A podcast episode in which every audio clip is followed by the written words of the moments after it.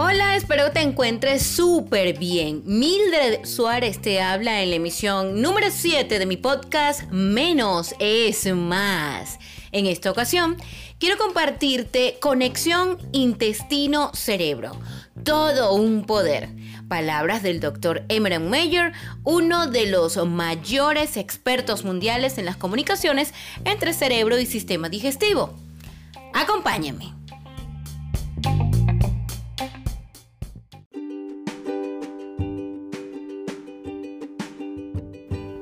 El doctor Meyer investiga el efecto de distintas técnicas psicofísicas y él mismo las practica. Es gastroenterólogo, profesor de la Universidad de California, Los Ángeles y codirector del Centro de Investigación de Enfermedades Digestivas. Nos comenta que el aparato digestivo es nuestro segundo cerebro y la conexión intestino-cerebro-mente-cuerpo es poderosísima. Incluso comenta que le parece maravilloso porque relaciona nuestro organismo con el entorno, con el medio en que vivimos. Nos conecta. La ansiedad o el bienestar que sentimos puede tener su origen en el aparato digestivo, por no hablar del efecto de los antidepresivos. Por ejemplo, el Prozac y otros similares puede que actúen en el intestino y no en el cerebro como se cree. Estos fármacos tratan de aliviar la depresión aumentando los niveles de serotonina. La mayoría de expertos considera que ese extra de este neurotransmisor en el cerebro es lo que ayuda a mejorar el estado de ánimo. Pero el 95% de la serotonina en el organismo se encuentra en el sistema digestivo Podría ser que esos fármacos estimularan la producción de serotonina en el intestino y cambiaran las señales químicas que se envían por el nervio vago al cerebro. El intestino influye sobre el cerebro y viceversa. Sabemos que el cerebro influye en los mediadores del estrés en el intestino y eso hace que cambien los microbios que albergamos. Hay dos momentos en que las bacterias desempeñan un papel más importante.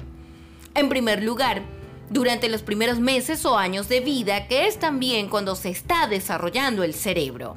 En este periodo, por ejemplo, el estrés de la madre o una infección puede afectar a la microbiota del niño. Y en segundo lugar, al final de la vida, cuando se producen enfermedades neurodegenerativas como el Alzheimer o Parkinson, pues los cambios en la microbiota y en el intestino comienzan antes de que empiecen los síntomas neurológicos en ambas enfermedades. Para pacientes con trastorno como el síndrome del colon irritable, lo mejor que pueden hacer para cuidar de su salud es practicar algún tipo de meditación como mindfulness, también yoga o alguna técnica de reducción del estrés Asimismo, claro está que vigilen su alimentación.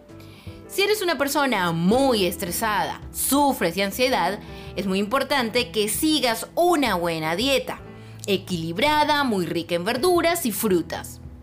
Si sientes ansiedad, eso provoca en el intestino contracciones y secreciones que cambian la microbiota intestinal entonces esta produce diferentes metabolitos que van al cerebro y así.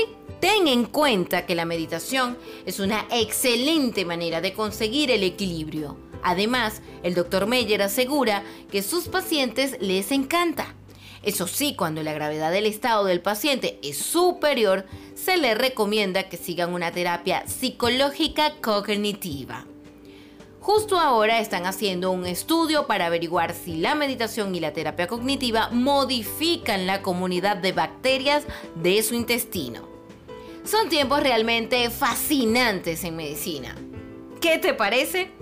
Hasta aquí nuestro episodio de Menos es Más. Gracias por escucharlo y compartirlo, deseando de corazón que esta información sea útil y logres equilibrar tu mente e intestino. Sígueme en Instagram, arroba MildredSL, Twitter, arroba MildredSu. Cuídate mucho. Alma abrazototes. Hasta el próximo podcast. ¡Chao!